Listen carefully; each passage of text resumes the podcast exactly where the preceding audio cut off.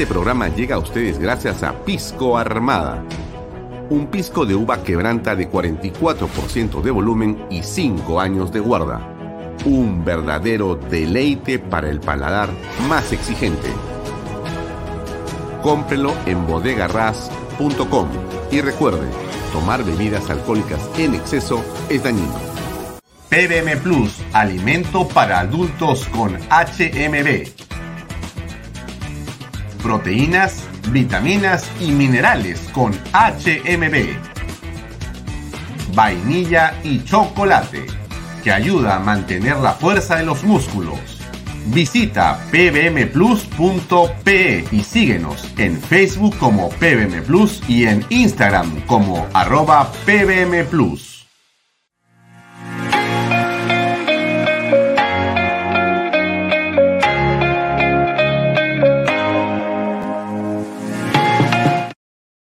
Bienvenido a la familia Sarcleti. Contamos con más de 20 años construyendo momentos especiales en más de 21 establecimientos ubicados en Lima y provincias.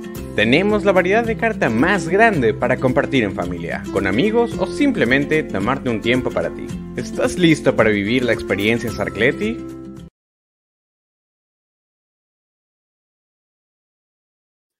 Micrófono, por favor.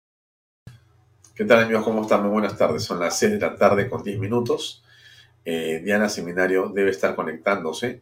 Ha tenido un problema de conexión, etcétera, pero lo hará solamente en los próximos minutos. Pero igual avanzamos nosotros con Vaya Talks y en todo caso la tendremos como invitada para que nos comente cuál es eh, su visión de lo ocurrido el día de hoy en el tema político.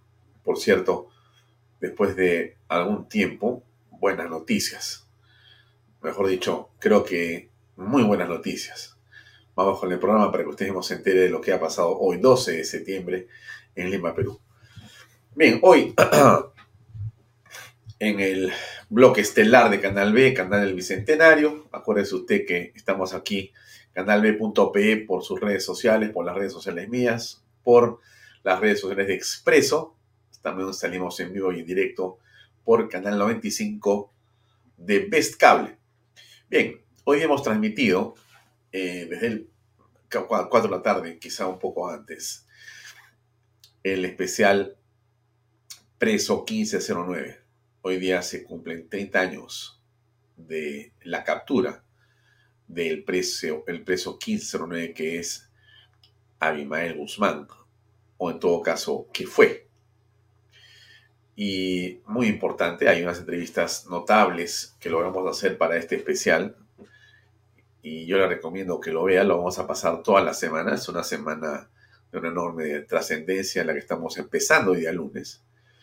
hemos tenido información con eh, en unos minutos y ahora estamos en Bahía Talks. Vamos a tener como invitado a Santiago Carranza Vélez, director de El Reporte, para comentar la coyuntura política de lo que ha sucedido en las últimas horas y que tiene una enorme trascendencia. ¿Cuál es la noticia importante? Bueno,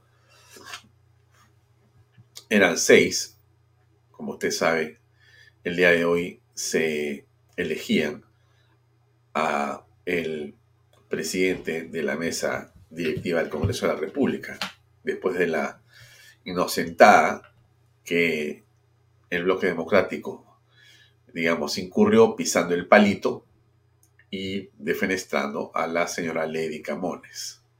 Finalmente, eh, el Congreso de la República, el jurado eh, especial, ha dicho que la señora Camones no ha incurrido en ninguna falta. También lo ha hecho con la eh, señora César Acuña. Por cierto, César tiene todavía que responder frente a la fiscalía, pero en ningún caso lo que no es una falta administrativa puede convertirse en un delito. Pero en todo caso, eso fue lo que ocurrió y finalmente Lady Camones quedó fuera. Hoy era una enorme eh, la responsabilidad de los congresistas por elegir bien. Y hemos estado, como siempre, a una línea de pasar de que sea, como se ha convertido en un día excelentemente bueno, a que sea una tragedia pero finalmente se ha logrado. ¿Por qué? Finalmente quedaron eh, dos de los seis candidatos que le he mostrado, la lista 3 de Luis Ángel Aragón Carreño de Acción Popular, según varias personas y publicaciones, uno de los denominados niños cercano a Pedro Castillo y básicamente con información que todos tenemos y que es pública sobre sus visitas a Palacio en los últimos meses. Y en la lista 5, inscrita ayer en última hora, la del presidente, la del señor José Daniel William Zapata, de Avanza País. Finalmente la votación puso a José Williams como presidente del Congreso de la República. Él es, como ustedes saben, jefe del operativo militar Chavín de Huántar y ahora va a ser presidente del Congreso, mejor dicho, ya es presidente del Congreso. Alcanzó 67 votos de 124, mientras que el contendor Luis Aragón de Acción Popular obtuvo 41 votos. Ha sido una votación igualmente compleja porque no se tenía la certeza de lo que iba a ocurrir. Finalmente se logró la votación esperada y el señor José William Zapata ha sido elegido presidente del Congreso de la República. Hoy, 30 años, 30 años de la captura del genocida Aymael Guzmán, a 30 años, José William Zapata, ex jefe del Comando Conjunto de las Fuerzas Armadas y jefe de operaciones de la exitosa Operación Chavín de Huántar, ha sido elegido presidente del Congreso de la República del Perú. Es una fecha muy importante, es una fecha simbólica, es un acto democrático, ha sido una elección impecable y el señor ex general William Zapata es en la actualidad el presidente del Congreso de la República. Creo que eso es una estupenda noticia. Creo que todos tenemos que felicitarnos porque eh, creo que se va a lograr equilibrar, equiparar el Ejecutivo con un legislativo que va a mostrar claramente personalidad e independencia. ¿Qué fue lo que dijo apenas asumió William Zapata? Ha hecho un discurso extenso, no vamos a pasar todo, pero hemos trozado una parte para que usted tenga idea de cuál es el temperamento del nuevo presidente del Congreso de la República. Aquí va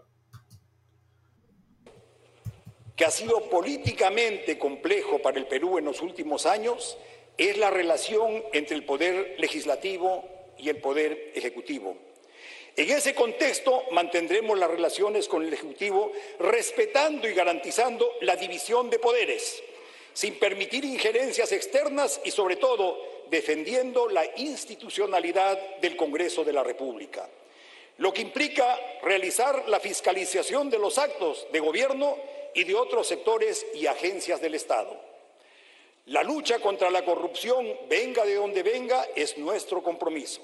En ese sentido, desde la presidencia del Congreso, como corresponde, estamos diligentes a, colaborar en todo lo que el Ministerio Público, el Poder Judicial, requieran para el cumplimiento de sus funciones, de modo tal que desde el Parlamento se garantice la justicia y la lucha contra la impunidad bastante sencillo, pero bastante claro, ¿no? Independencia de poderes, colaboración con la justicia, como debe ser. Acá no tenemos genuflexiones, aquí no tenemos agendas ocultas, aquí no tenemos visitas a Palacio para que después nos enteremos que han estado haciendo un tipo de contubernio. Aquí lo que tenemos claramente es un general en situación de retiro que ha sido un hombre que está acostumbrado a tener éxito, a dirigir, a obtener resultados y que él ha sido el jefe de la operación militar más importante en nuestra historia que tiene que ver con el asalto a la residencia del embajador de Japón y el develamiento del secuestro en el que estaban los rehenes de la famosa embajada de Japón. Bueno, José Williams fue el jefe de ese operativo.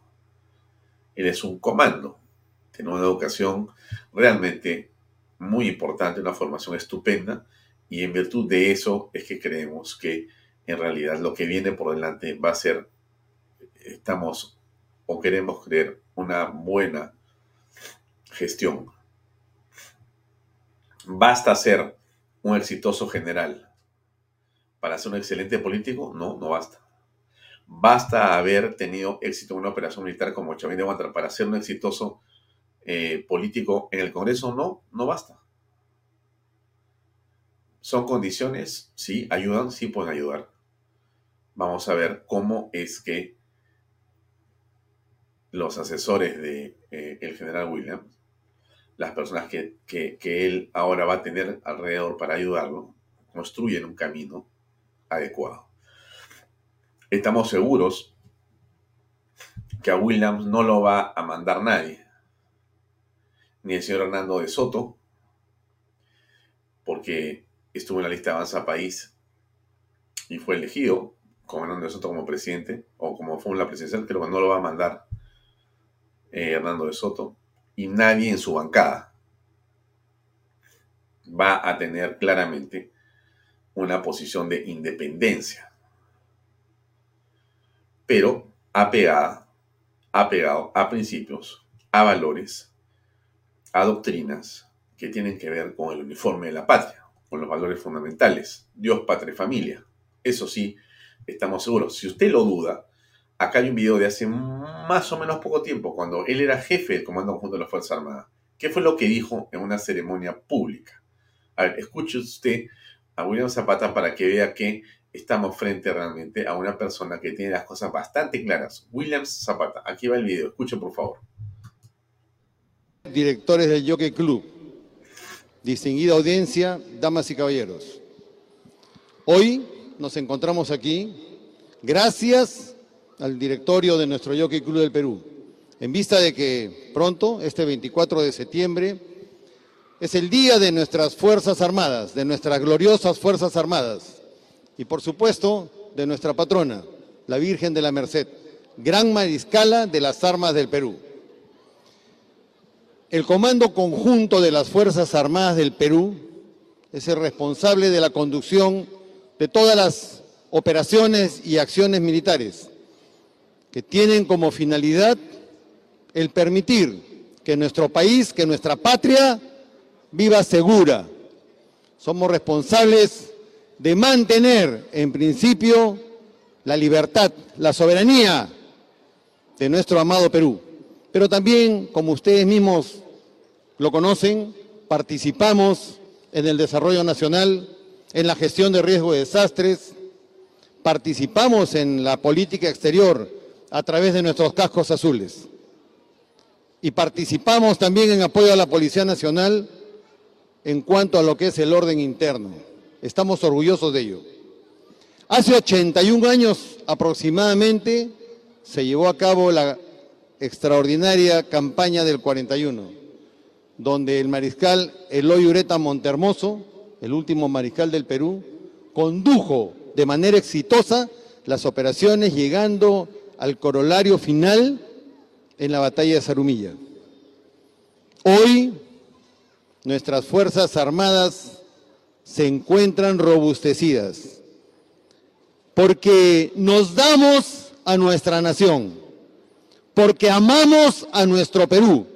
Y como lo acabamos de demostrar en la planificación y conducción de la exitosa Operación Patriota contra las huestes de sendero que aún permanecen en el BRAE, estamos listos para actuar contra cualquier, contra cualquier tipo de amenaza que ose quebrar el orden constitucional de nuestro país contra cualquier amenaza que vaya contra nuestro amado Perú. Muchas gracias a nuestro Jockey Club del Perú por esta extraordinaria oportunidad de, partir con nuestra querida sociedad. Gracias, población, gracias, ciudadanos de nuestro Perú. Confíen siempre en nuestras gloriosas Fuerzas Armadas. Nosotros nos encontramos unidos, firmes y dignos para luchar por nuestro querido país. Muchas gracias. Eh, unidos, firmes y dignos. Este es un discurso que tengo la impresión que ha sido no hace mucho, por la referencia a la Operación Patriota. Pero es José Williams, el actual presidente del Congreso, elegido hace unas horas por 67 congresistas en el Perú. Un momento en realidad de suma importancia. Creo que hoy el Congreso de la República, a pesar de todos los errores cometidos y de los vaivenes, eh, las metidas de pata garrafales, hoy día se ha anotado un poroto. Ha puesto a un hombre que tiene principios, que tiene valores y que no se va a dejar mangonear por nadie.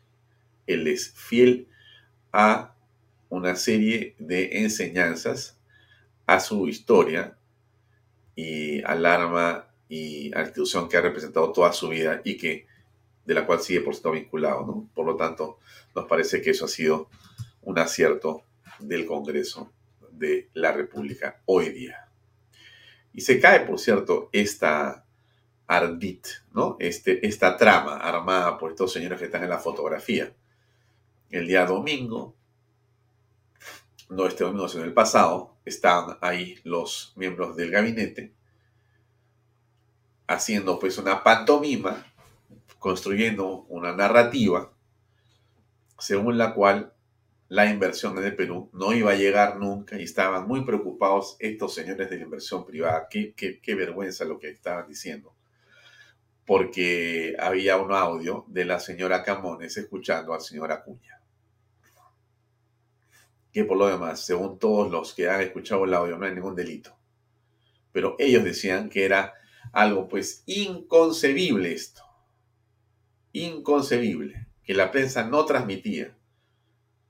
El pobre ministro de, Economía tenía que decir que efectivamente pues todo estaba prácticamente perdido ya en el Perú porque habían escuchado el audio que de Acuña le decía que quería algunas leyes para ver si iba a ser elegido o no, y en fin, cosa que nunca se materializó, cosa que nunca hizo. Lo que sí se materializó fue más bien la intervención y la ruptura del principio de neutralidad del señor Aníbal Torres con respecto de un candidato que es el señor Acuña. Eso sí tiene que ser investigado y seguramente sancionado y tiene que pagar con la destitución a este señor que es el señor Aníbal Torres por las cosas que ha dicho, porque él ha intervenido en el proceso electoral de una manera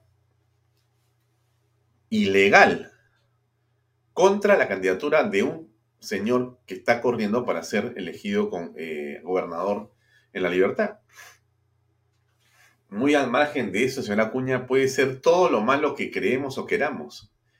Que se encargue de hacer lo que tiene que hacer el pueblo de libertad y que no vote por él.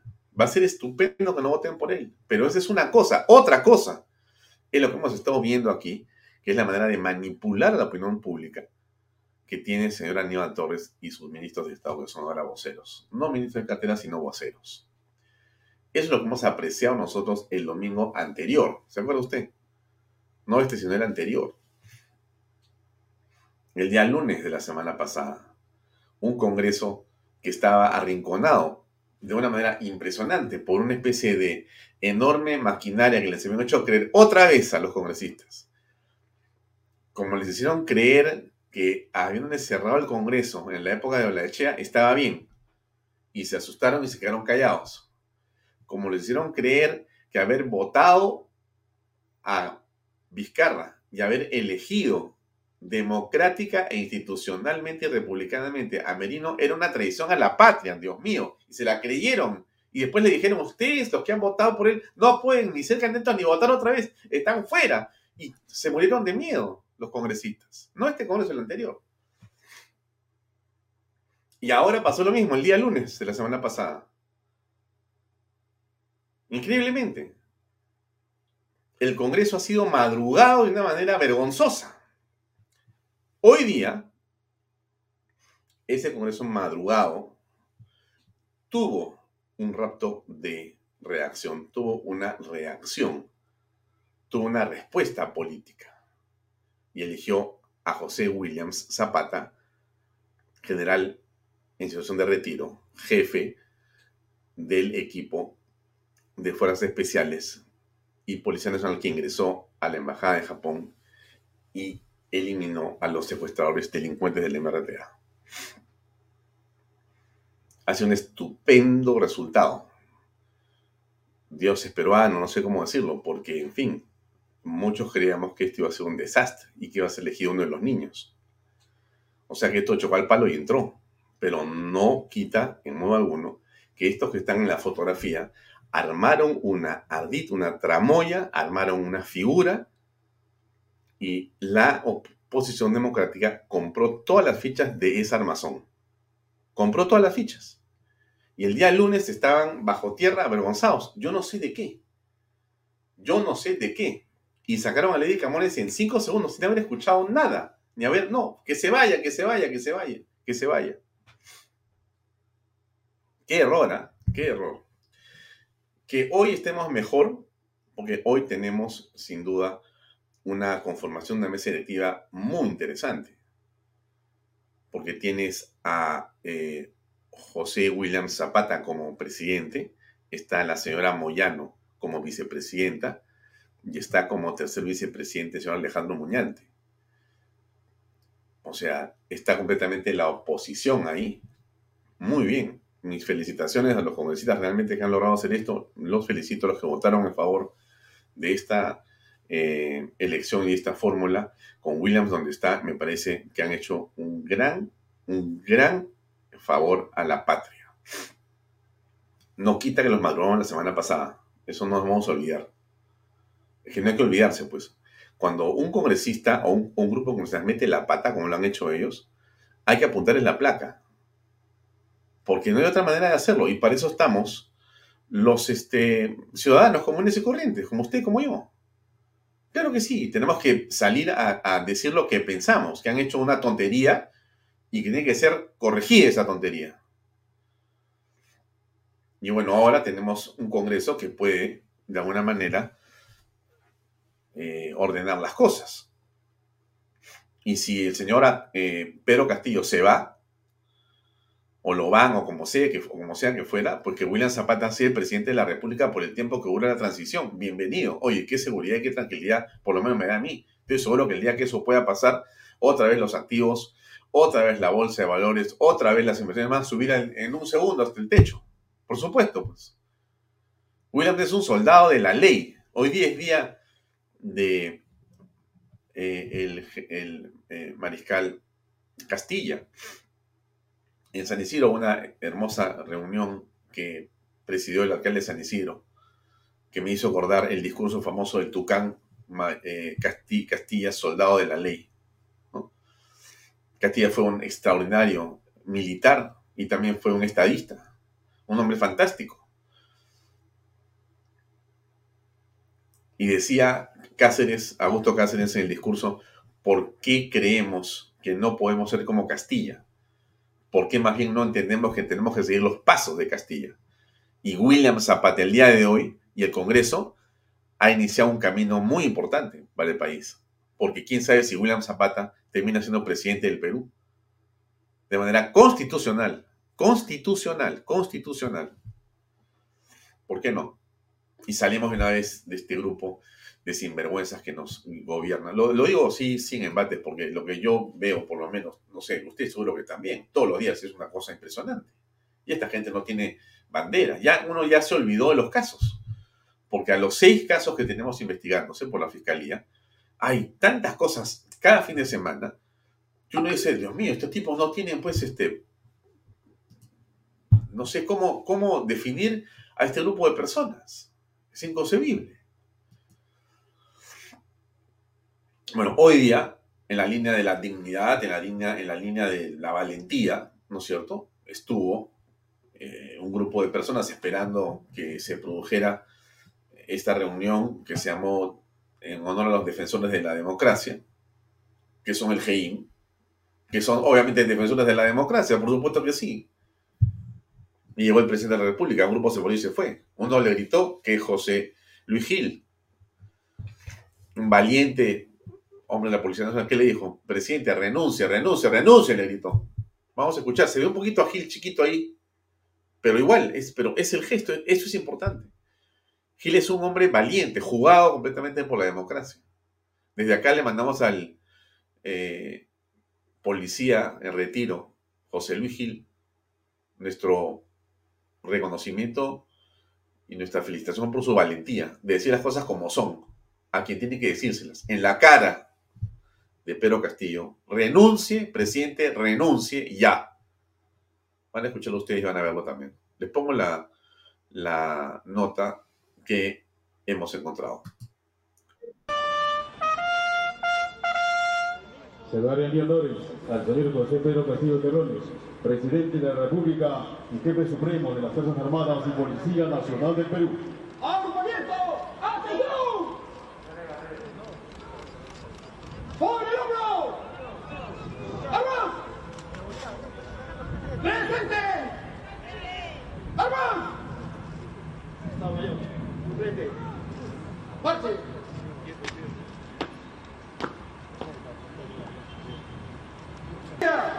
Os invito a presentarnos Y ahí vemos el preciso en el que se le rendía los honores por la investidura al jefe de Estado que llegaba a esta ceremonia por el Día de los Defensores de la Democracia, tras los 30 años de la captura de Abimael Guzmán, cabecilla de Sendero Luminoso, y los miembros del GEIN, quienes iban a ser homenajeados el día de hoy. No sé si vieron ustedes ahí a, a Gil. E- Este es José Luis Gil. Y hace un gesto, voy a retroceder un poquitito para que ustedes lo vean otra vez. ¿ya? Y, y- y puedan identificar a José Luis Gil cuando hace lo que muchos hubiéramos querido hacer con él ahí. Y los miembros del GEIN, quienes iban a ser homenajeados el día de hoy también y reconocidos, por supuesto, por esta labor policial, se retiran. Se retira un gran número nutrido de los miembros del GEIN que estaban en el palco oficial invitados. Cuando el presidente de la República sube para poder eh, tomar su lugar, ellos se van. Estamos hablando más de una docena de los miembros del GEIN que eh, se retiran de esta ceremonia protocolar. Son aproximadamente 15 los miembros del GEIN, 15 miembros del GEIN que se retiran de esta ceremonia, los que eh, se les había citado para poder rendirle los honores correspondientes también por su labor incansable desde 1990 de encontrar al líder terrorista de Sendero Luminoso.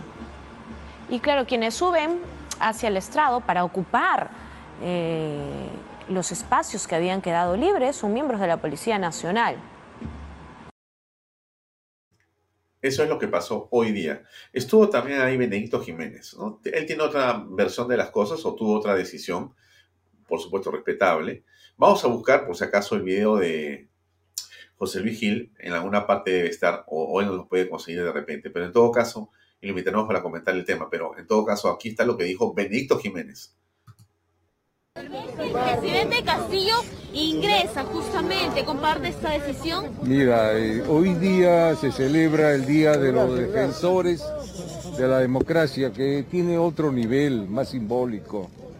No, yo pienso de que yo por lo menos me he quedado por lealtad al general de la DINCOTE Óscar Arriola, porque si alguien te invita, es lógico que tú en reciprocidad o sea, estés con él, ¿no?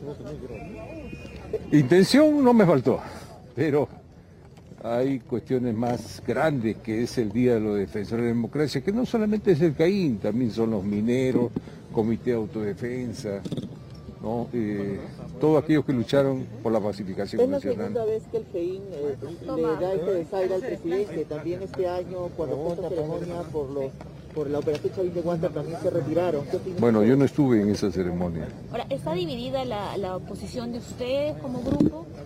No, somos una asociación. Sabemos nuestros roles y cada quien toma su decisión más acertada, ¿no? Yo realmente, yo los respeto a todos ellos, los quiero, los aprecio, pero mi, mi situación personal es muy diferente, ¿no? Yo aprecio a Oscar, el general, que me invitó, y por lo tanto no podía hacer ese desaire. A él, al general. ¿Lo, lo hizo solo por él entonces o tenía, digamos, también la voluntad como que no hay- Mira, eh, es un día muy especial, indudablemente. Después de 30 años, una vez más se demuestra que, ya lo, ya lo dijo el general, es el inicio de la pacificación nacional. Gracias a Dios que ese 92 cayó Guzmán, porque de ahí empezaron a llegar los inversores, eh, regresaron los peruanos que se fueron del país y sobre todo hemos tenido 25 años de crecimiento económico. Encontramos la luz al final del túnel. Ahora, en nuestra situación debemos encontrar también la luz al final del túnel. Así es. No hay que perder las esperanzas. El Perú es más grande que sus problemas. Hay una reestructuración quizás Usted dice que no le faltaron de retirarse ¿por qué? ¿Cuál sería la cámara? Bueno, eh, sorprendió su llegada el presidente, ¿no? Yo he sido uno de sus más grandes críticos ante las elecciones, incluso yo decía que él era parte de Sendero.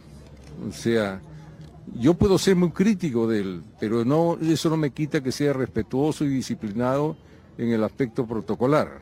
¿Sigue siendo crítico actualmente? Seguiré siendo crítico si no hace bien las cosas. ¿no? Es el presidente, hay que darle el, el, digamos, reconocimiento su alta investidura, nada más. Es más protocolar que otra cosa. Gracias. Con todo respeto, ¿no? Eh, Benedicto Jiménez es un hombre que ha dirigido el grupo especial que se encargó de la captura de Guzmán y sus huestes. Tiene su opinión tan respetable como la actitud y la opinión de las personas miembros del grupo especial de inteligencia que hoy día decidieron salir de la ceremonia porque se sentían ofendidos por la manera en que el presidente de la República está actuando justamente en contra de la policía, de la Fuerza Armada, del Estado de Derecho y de todos los peruanos. Todos tienen la libertad de poder tomar decisiones como por ejemplo la que de alguna manera es distinta por parte de don Benedicto Jiménez. ¿Qué cosa dijo el general Arriola respecto de estos temas el día de hoy? Arriola es el director de la Dirección contra el Terrorismo, la DIRCOTE, en la actualidad. Arriola es un hombre, es un, general de la policía que se ha cuadrado completamente. ¿ah? A Arriola no lo vas a mover así nomás. Es un hombre que tiene una ascendencia sobre todo el grupo policial enorme, enorme.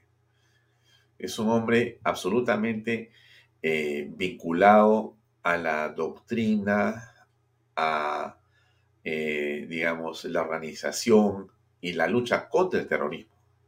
¿Qué dijo Arriola el día de hoy en esta ceremonia de defensores de la democracia? Escuchemos unos minutos, por favor. bajo una ideología marxista, leninista, maoísta, pensamiento Gonzalo, para capturar el poder, para cambiar la constitución e instaurar una república popular de nueva democracia. Le pedí al, al Dios de nuestros cielos una gran inspiración para que vuelva la paz a nuestros corazones, a nuestras almas, lo que nos merecemos los peruanos, libre de cualquier atisbo del terrorismo.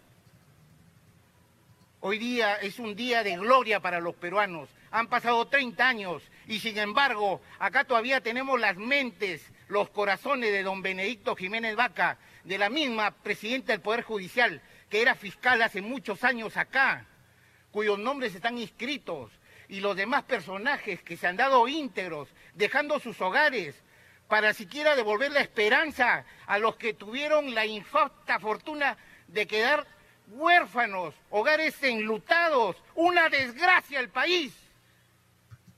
Es por eso que nosotros los peruanos, y más aún los que tenemos la responsabilidad constitucional de ser policías, mayor razón de los que estamos en la dirección contra el terrorismo, para nunca bajar los brazos, señor presidente. Nunca bajaremos los brazos contra una amenaza terrorista y en esa sintonía debemos estar todos. Por eso es este homenaje. Ayer mismo saludamos la paz con un eslogan que decía, por una cultura de paz para un Perú sin violencia, en la que participaron 15 colegios en la Huamanga querida, en el Ayacucho, donde se dio inicio lamentable a lo que muchos llaman la lucha armada o revolución o guerra popular.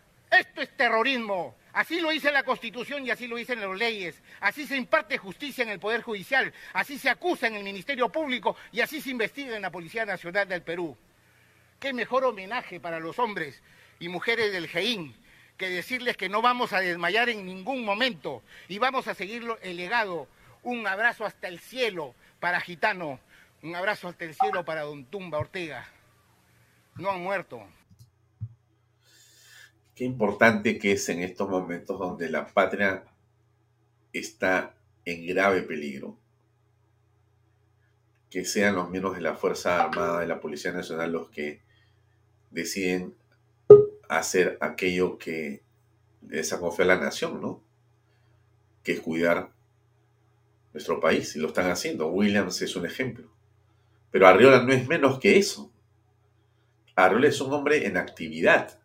Y el discurso del general Arriola es un discurso lleno de valores, de principios, llenos de patriotismo, ¿no? Y no lo dice eh, a un grupo de subalternos, no lo dice a un grupo de amigos. Está parado delante del presidente de la República y está mirando al presidente de la República. Está con nosotros ya Diana Seminario, que tuvo, como les conté, un pequeño inconveniente, pero está con nosotros acá. Vamos a conversar con ella a ver qué piensa de lo que ha ocurrido. Diana, ¿cómo estás? Hola, ¿qué tal? Buenas tardes a todos. Sí, mil disculpas, ah. acabo de tocar tierra firme, pero estoy aquí. Eh, me hubiera gustado estar antes, pero nada, aquí estoy y contenta. Primero, un agradecimiento a todos los peruanos que hace 30 años, esos valientes peruanos del GEIN, que hace 30 años capturaron al mayor genocida de la historia, Abimael Guzmán.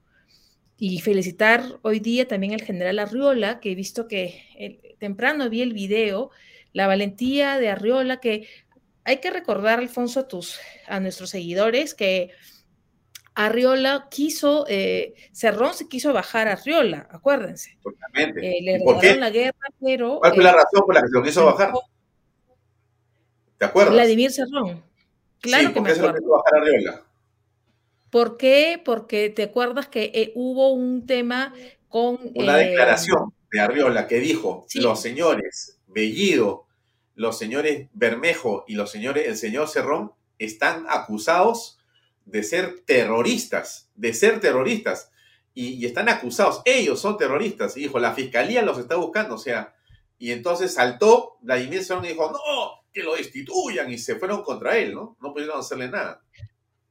Sí, pero por eso creo que hoy día, Alfonso, es un día para celebrar en todo sentido, para celebrar eh, primero eh, que hace 30 años podemos vivir en paz gracias a la captura de Abimael Guzmán por el grupo GEIN, el Grupo Especial de Inteligencia, que por cierto, ya lo debes haber comentado, yo me acabo de conectar, los 15 integrantes del grupo GEIN que estuvieron hoy en la ceremonia de los 30 años de la captura de Guzmán se retiraron apenas, em, apenas el presidente llegó, ellos se retiraron, ¿no? Y yo creo que muy bien que se hayan retirado porque es evidente que Pedro Castillo no le tiene ninguna estima a la Policía Nacional. Entonces, yo creo que han hecho un gesto y como nosotros sabemos, en política los gestos son más que importantes, o sea que eso no es un desplante. Algunos, algunos han llamado a, ese, a este gesto, le han llamado un desaire. Yo no creo que haya sido un desaire, ha sido un acto de dignidad y de respeto de los GEIN que no podrían pues compartir el escenario, el estrado con Pedro Castillo, que les ha demostrado, primero, que le tiene el no tiene ningún respeto por la Policía Nacional, sino todo lo contrario, y segundo, que evidentemente él tiene una gran afinidad con el Movadef, que es Sendero Luminoso. Ahí se ve a José Luis Gil bajando del estrado, ¿no? Entonces, haber puesto, por ejemplo, a Iber Maraví como ministro, que incluso se le acusa de ser autor de atentados terroristas, haber puesto al propio Bellido de primer ministro. Ahí se les ve, eh, si están viendo nuestros seguidores, ahí están bajando los miembros del GEIN que participaron hoy en la ceremonia conmemorativa de los 30 años de la captura de Guzmán. Pero a lo que quiero ir, a lo que quiero ir es que em, hoy día hay triple celebración en el Perú, ¿no? Primero, los 30 años de esta captura.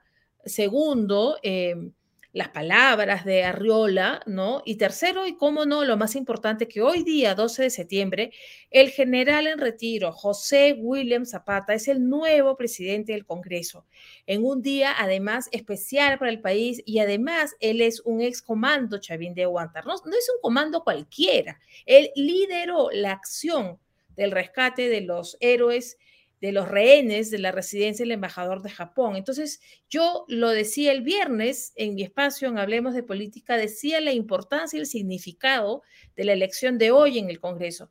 Lo he escrito, lo he puesto por escrito ayer en una columna publicada en el portal El Reporte y que mis paisanos en Piura, en el diario El Tiempo, han tenido bien también publicarla hoy, en el que les pedíamos a los congresistas que honren la fecha, porque creo que hoy día había que honrar la fecha.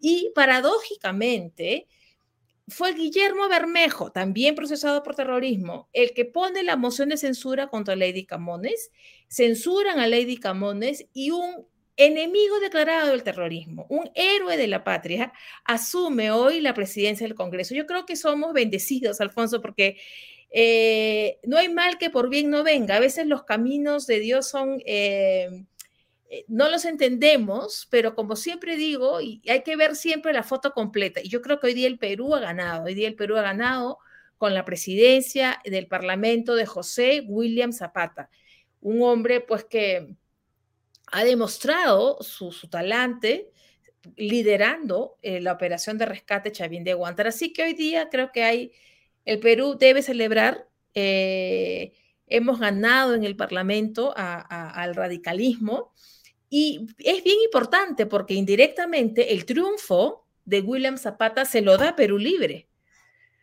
¿no? Eh, al abstenerse o al votar, nulo viciado. Por la, derecha, al, al hacer esa abstención, en la práctica, retiras por lo menos 20 votos o 25 votos, ya estaba el triunfo listo.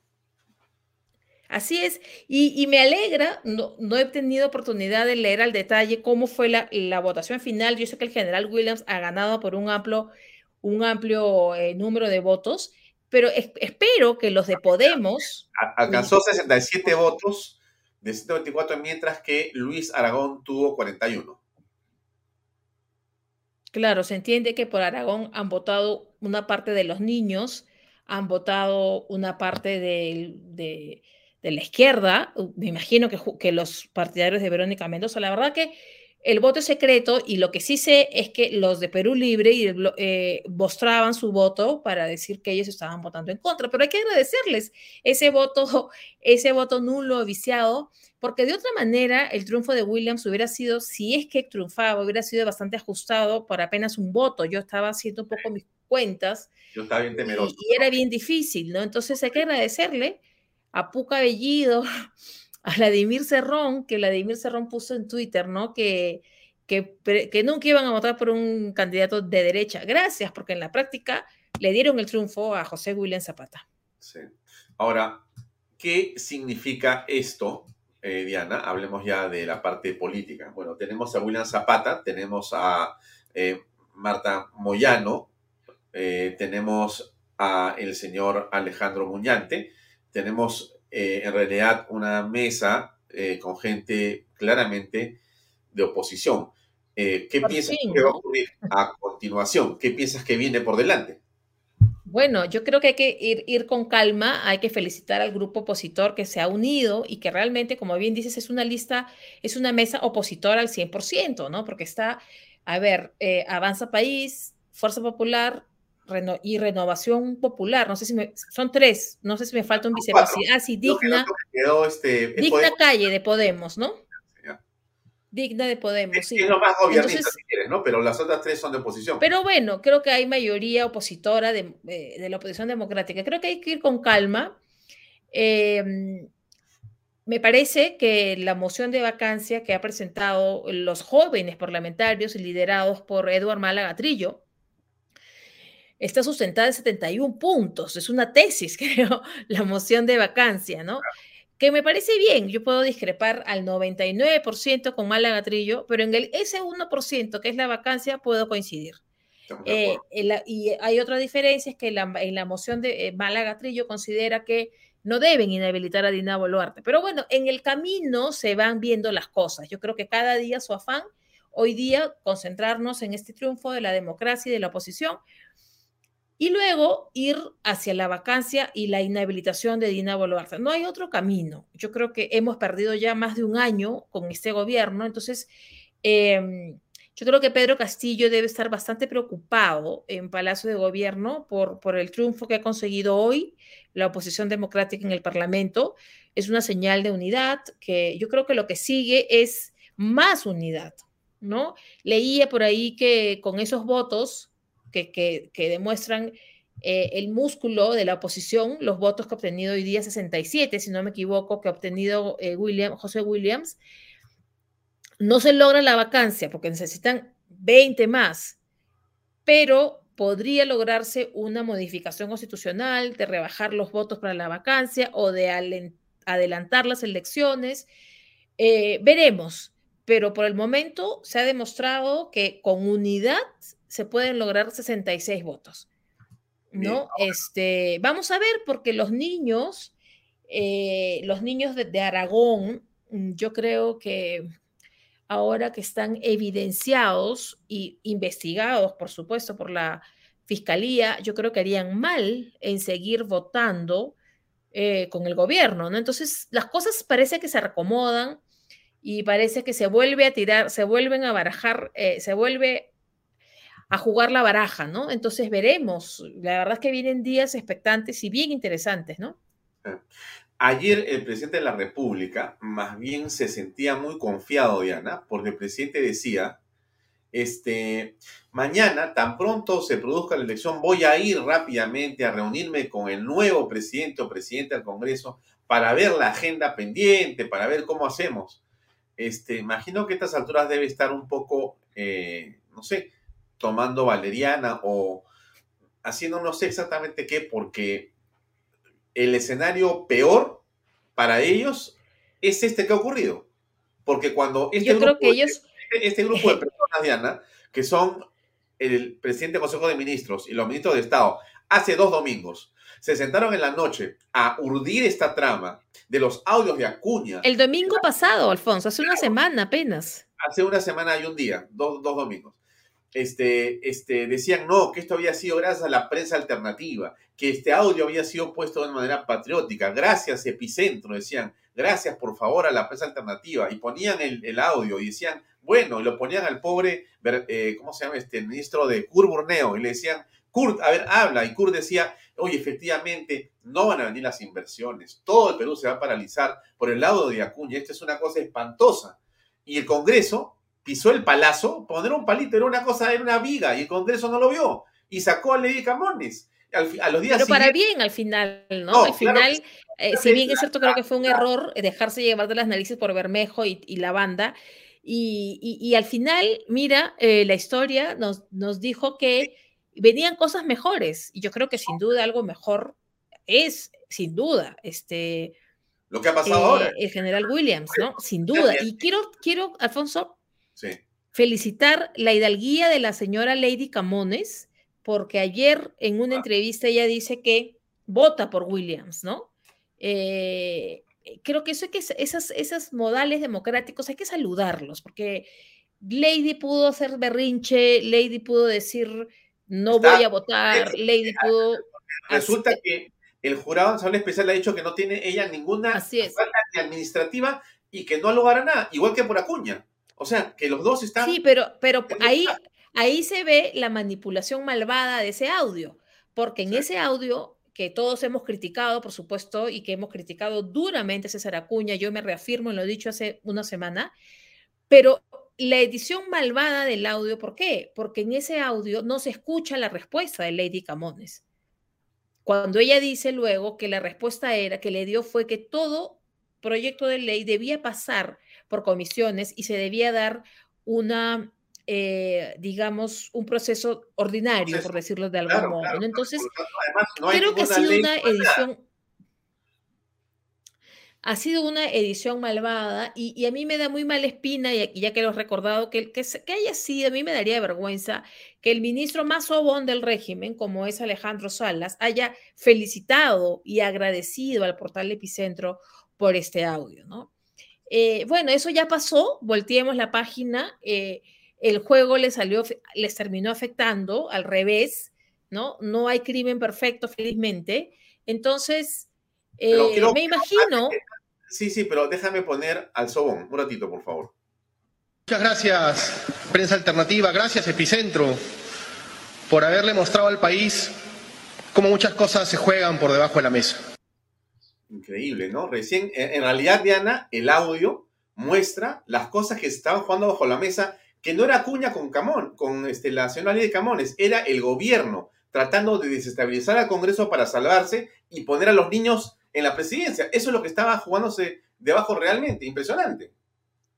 Y le salió al final el tiro por la culata, como se dice. Pero hay que estar alertas porque esto no se va a quedar así para, para, la, para la prensa alternativa o para estas personas que juegan a desestabilizar y que apañan al gobierno de Castillo. Es que viene, yo creo que van a buscar debajo de las piedras cualquier cosa negativa en el pasado de José William Zapata, que no creo que, le, encuentren nada, pero creo que eh, vienen más cosas. Hoy día, me parece que hoy día o ayer el diario Expreso decía preparan una bomba contra Williams. Entonces, me parece bien que haya ganado Williams. Se habló en un momento que Quiabra podía hacer la carta a la oposición, pero tendría que haber retirado su renuncia de Alianza por el Progreso, que no, que no lo hizo. Y entonces, em, es un buen día, Alfonso, para la democracia. Eso está más que claro. Veremos mañana, hay comisión de constitución, veremos qué pasa, ¿no? Sí, Gladys López comenta algo, bien interesante. Dice, en lo personal, estaba sin esperanzas, no veía salida, se veía que el mal triunfaba y se abre un rayito de luz en el cielo tenebroso. ¿Qué te parece?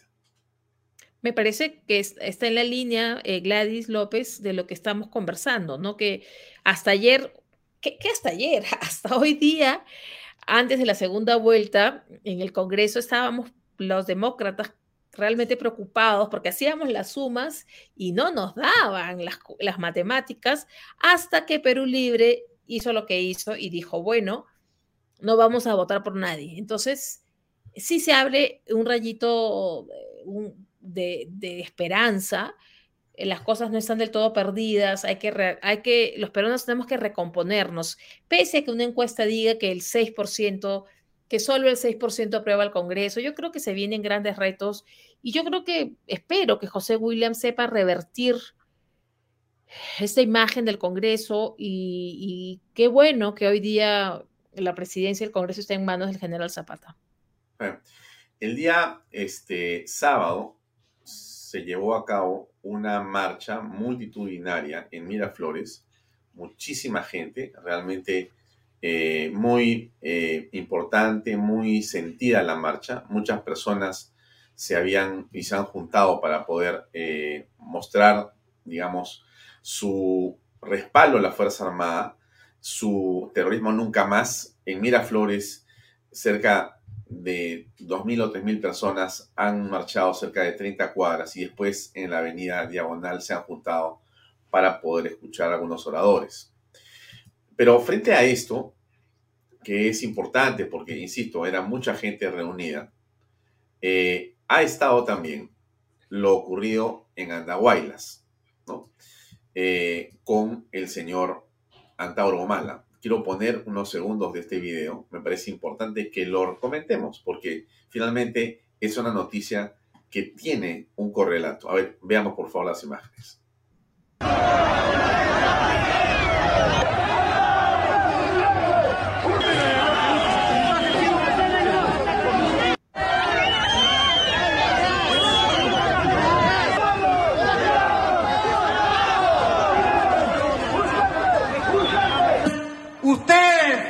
Los andahuaylinos no solamente guerrearon contra, con nosotros contra los corruptos en enero del 2005, no solamente capturaron a los francotiradores en los cerros Guayhuaca y Guayrapata, no solamente Se tumbaron los blindados, los tanques que venían a Andahuaylas a aplastar la rebelión. Los tumbaron en las curvas que bajan a este pueblo. Entonces, Andahuaylas es un pueblo aguerrido. Ayacucho también. Bien, mucha gente se asusta porque no sabe contar, en verdad, se los digo con franqueza. Y la gente ha alucinado estas fotos, ¿ah? porque han dicho, hay 10.000 a 20.000 personas. Y fíjate, por favor, si yo congelo la imagen y los contamos con lapicero, en esa, en esa imagen, la más amplia de todas, usted va a contar y no hay, no hay 400 personas. 500. Le digo otra vez, no hay 400 personas. Le aseguro que tenemos a un notario y me va a decir, efectivamente, hemos contado 398. No hay 400 personas. Y la gente ha visto eso y se ha traumatizado ayer pensando que el señor Antauro mueve masas. No mueve a nadie, no mueve a nadie. Y esa imagen de esa plaza está llena porque ahí hay una feria sabatina. Feria. Y en esa feria se ha montado el señor para hacer la finta de que tiene gente que lo acompaña. Y acá en Lima hay mucha gente que se ha comido el cuento del señor Antauro como si fuera el movilizador de masas. Y lo han sacado de la cárcel, ¿no es cierto? Porque él dice este, que solamente escribía libros y no hacía eh, figuritas de Hello Kitty, no hacía galletitas, ¿no es cierto? Entonces que eso es una mentira. Nos lo han sacado para que tenga ocupada a, digamos, la oposición, preocupada por este fantasma que en realidad no existe, ¿no? Bueno, pero ¿qué piensas tú al respecto, Diana? Mira, que ese hombre está loco, eh, para empezar, no ha redimido ninguna pena, no sé qué hace libre. Eh, el hecho de haber ido en Daguaylas a estar orgulloso de que ha matado a cuatro policías, ya lo hace una persona que no ha cumplido el fin por el que estuvo preso y que por lo tanto no merece la libertad. Yo creo que las, autoridades, que yo no creo en las autoridades para nada de justicia, el Congreso de la República debería tomar cartas en el asunto, porque uno ahí no hay ninguna redención de pena, pues, ni un arrepentimiento, nada. O sea, para empezar, el tema más simple es que el Banda Guaylas, donde mató a cuatro policías, y a decir que está orgulloso del crimen que ha cometido después de haber estado 17 años preso. Eh, segundo, él está inhabilitado de postular a la presidencia o a cualquier cargo. Él es un sentenciado por homicidio y en el Congreso además ya hay un proyecto de ley que impediría eh, esta postulación. Si somos, si nos vamos a la lógica y nos vamos a, al sentido común, si un sentenciado por corrupción, como por ejemplo Vladimir Cerrón, está impedido de eh, postular la presidencia de la República, con más razón un condenado por homicidio y homicidio agravado a cuatro policías. Entonces, yo creo que los, mis colegas periodistas deberíamos tomar con pinzas esto de Antaurumala, ¿no? Si la gente pide un cambio, la gente veía en Pedro Castillo un cambio que no alcanzó, el único cambio fue más corrupción. Y tienes razón, lo que hacen es em, distraer un poco eh, cuando estamos, estábamos, o estábamos, sí, estábamos a puertas de elección parlamentaria. Ahora el, jefe del INPE dice que lo sacaron porque hizo los dibujitos de Hello Kitty, cuando él dice que él no hace, que no hace nada de esas cosas. Entonces, yo no le daría más importancia de la que tiene. No le dejaría de echar el ojo, por supuesto, pero mm, lo que él está ávido de atención, de cámaras, de que lo sigan, de que lo pongan presidenciable, de que una encuesta lo saque como tercer puesto en una, en una posible aventura electoral de este, de este Antauro, pero yo no le daría más importancia de eso. Lo que sí haría es que las autoridades penitenciarias y las autoridades del Poder Judicial respondan como este hombre que en su primera actividad pública, Panda Guaylas, ha sentirse orgulloso del crimen que ha cometido. ¿Cómo está libre? Si supuestamente uno va preso para rehabilitarse, ¿no? Y él no ha mostrado ningún arrepentimiento de ese crimen. Eso por un lado. Y segundo, él mismo, de boca propia, ha dicho que él no ha hecho las tareas que dice el INPE que realizó para poder obtener la libertad. Entonces, todo mal, yo creo que debería volver a la cárcel, ¿no? Pero en fin, Ahora, vamos a para, ir, para ir cerrando, Diana, y te agradezco por haberte tomado el tiempo de... No, gracias a ti. Eh, el padre Omar grabó un video ayer y lo mandó, un video que, en fin, lo pongo para comentarlo, dura un minuto, pero es importante escuchar. A ver qué te parece a ti, va. Hace más de un año comencé a hablar públicamente en las redes sociales y en mis prédicas al pueblo creyente y no creyente sobre el peligro de tener un gobierno comunista, el peligro que se cernía y que lamentablemente se hizo realidad, porque el presidente que tenemos presentó un ideario como plan de gobierno donde decía abiertamente que era un partido comunista, marxista, leninista, maoísta. Y la práctica en este más de año de gobierno demuestra que es verdad, que son ese tipo de gobierno, que estás usando a la violencia y a la lucha de clases. Como respuesta a estas prédicas y a estos mensajes recibí estos regalitos, cinco balas en la puerta de mi casa, con sobres, con insultos, en diferentes momentos, en diferentes días, en diferentes lugares de mi casa. Le pedí a mi buen amigo Coco Limo, que es un artista de la madera, que me hiciera esta escultura y él había puesto las balas hacia afuera. Yo le pedí que las invirtiera y las pusiera hacia adentro, porque cuando la muerte que representan las balas pasa por la cruz de Cristo, se transforman en vida eterna. En estos días he vuelto a recibir amenazas por cosas que digo, porque hay libertad de expresión y tengo derecho a opinar y a dar mis, y a decir aquello que pienso, basado obviamente en la enseñanza cierta de la iglesia. ¿Cuál es mi respuesta? Primero, el perdón. Y en segundo lugar, la palabra de Dios. El Señor es mi pastor, nada me falta. Aunque pase por cañadas oscuras, nada temo porque tú vas conmigo.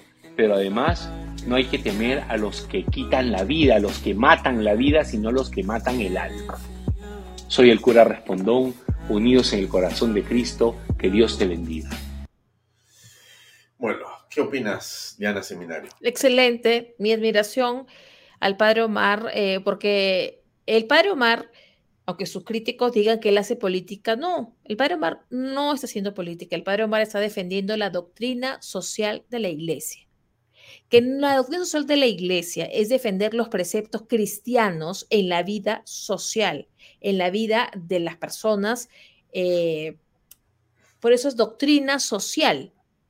Entonces, él no está ah, avalando ningún partido político, él no está diciendo nada de militancia política. Lo que hace es lo que haría, lo que predica la doctrina social de la iglesia que está en contra del comunismo, que está en contra porque son enemigos de la iglesia. Por eso que él hace bien en, poner por delante que es la, que lo que defiende él es la doctrina social de la iglesia y en eso hay que seguirlo apoyando, hay que darle todo, eh, que él se sienta libre de expresarse y esas amenazas de muerte son amenazas cobardes porque la verdad lo acompaña al padre Omar y él está con Dios. Y ya lo dice la escritura, ¿no? Eh, si estás con Dios, si yo estoy, ¿quién contra ti? ¿No? Si estás con Dios, ¿quién contra ti? Entonces yo creo que él habla con esa seguridad de, de, que la verdad lo acompaña, con la seguridad que defiende la doctrina social de la iglesia, y las amenazas son amenazas de cobardes que no tienen los argumentos para refutar al padre Omar, mis oraciones están siempre con él y, eh, hay que darle gracias a, Dios por la vida del Padre Omar y porque además está en la diócesis de Lurín, ¿no? Hay gente que a veces no entiende la división geográfica de la iglesia, de las diócesis. Eh, el Padre Omar es un sacerdote católico de la iglesia católica cuya jurisdicción es Lurín. Él habla desde Lurín. Entonces creo que ese detalle, para los que quieran entender, que entiendan, es importantísimo, importantísimo. Em, y bueno. sutilmente has dicho que sus grados de libertad son suficientes para poder expresarse como lo hace, sin pedir permiso. Y algo que has señalado. tiene todo el apoyo, él tiene todo el apoyo de su obispo, el del, de Monseñor Carlos García Camadero algo que ha señalado, Diana, que quiero resaltar es el hecho al que eh, refieres cuando señalas que es la doctrina social de la iglesia. No es sino la iglesia que decide hablar de política, pero no de ideologías políticas, sino de doctrina política, es decir, llevada a la práctica en el quehacer de la sociedad en, el bienestar social, que busca el, bien de la persona en su dignidad. Así es. Y entonces, este, tomando como referencia eh, la invocación de las encíclicas papales, es que se desarrolla justamente la doctrina social de la iglesia que permite entender cómo el hombre, la familia, el Estado, la empresa, la inversión eh, y todo ello debe ser coordinado, debe ser este, administrado de manera correcta en función de las virtudes eh, que tenemos los seres humanos que practicar. Eh, pero es muy interesante eso. Sí, dale, dale, dale, por favor. Porque, no, porque yo creo que el fin, el, el, el, fin de la sociedad es el bienestar de la persona y su dignidad como persona.